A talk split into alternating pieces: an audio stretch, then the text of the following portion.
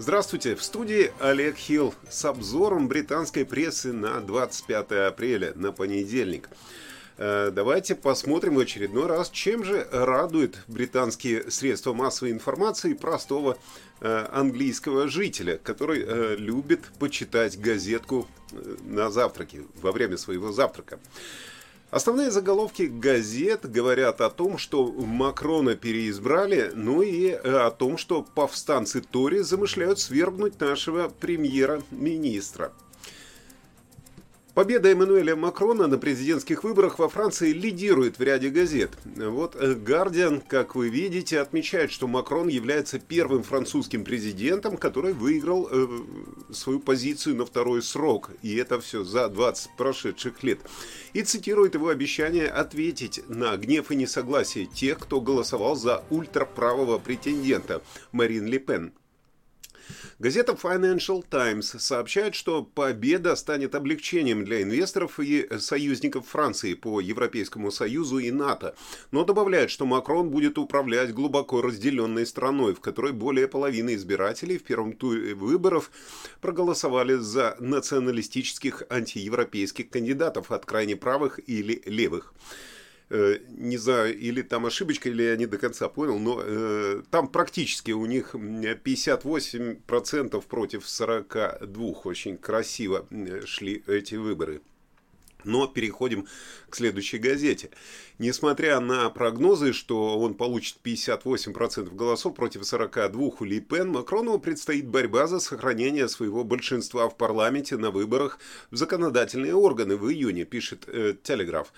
Газета также сообщает, что премьер-министр Борис Джонсон написал заместителю лидера лейбористской партии Анжели Рейнер, чтобы дистанцироваться от женоненавистнических комментариев, которые сделаны э, о ней э, газетой в воскресенье э, анонимным депутатом-консерватором. Газета «Таймс» пишет, что улучшение показателей Ли Пен по сравнению с 2017 годом, когда она набрала всего 34% голосов, является признаком растущей силы правых.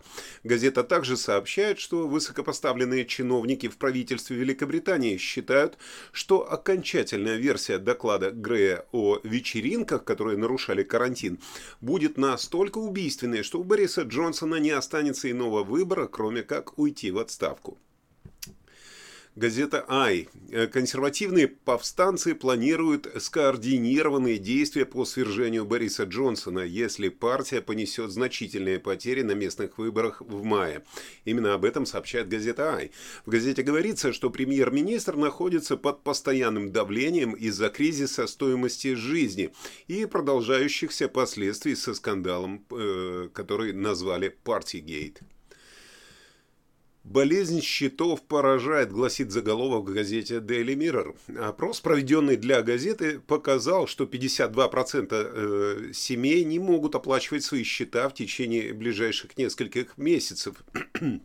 И 5,5 э, миллионов человек в Британии уже вынуждены выбирать между покупкой еды и включенным отоплением. Газета Daily Express сообщает, что пенсионерам грозит адский год прожиточного минимума, а инфляция может достичь 10%. Газета цитирует босса одной из энергетических компаний, который сказал, что рост расходов, несомненно, приведет к гибели, э, ну, к смерти некоторых пожилых или уязвимых людей. Э, фотография матери и ребенка, которые были убиты в украинской Одессе, в субботу доминирует на первой полосе газеты э, «Метро». 27-летняя Валерия Глодан и трехмесячная Кира находились в 14-этажном многоквартирном доме, когда по нему был нанесен удар российской авиации, как написано в газете. Заголовок гласит «Это самая маленькая жертва Путина». Газета Daily Mail сообщает, что нехватка препаратов заместителей, э, заместителей гормональной терапии, используемых для облегчения симптомов менопаузы, подвергает жизни женщин. Э, там цитируется пресс-секретарь одной онлайн-группы поддержки женщин, которая говорит, что члены боятся возвращения своих симптомов и что некоторые говорят э, о суицидальных настроениях. Газета Daily Star э, пишет о том, что мужчины утверждают, что женщины не засыпают, храпят так громко, как пылесосы, а женщины отвечают им, что мужчины храпят, как смыв туалета, не тише. Э, заголовок гласит храп, черт возьми. Ну, как-то так можно это перевести. Э, кстати, напишите в комментариях, храпите ли вы ночью и что ваши родные думают по этому поводу. Ну, а пока вы пишете комментарии, можно посмотреть прогноз погоды с Игорем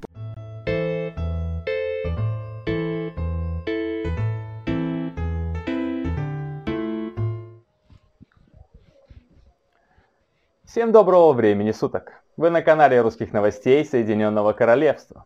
Хорошо было в детстве. Туалетной бумагой обмотался, под стол залез, конфетку съел, и ты в сказке. А сейчас уже не знаешь, чем обмотаться, куда залезть и что слопать, чтобы хотя бы в понедельник появилось настроение.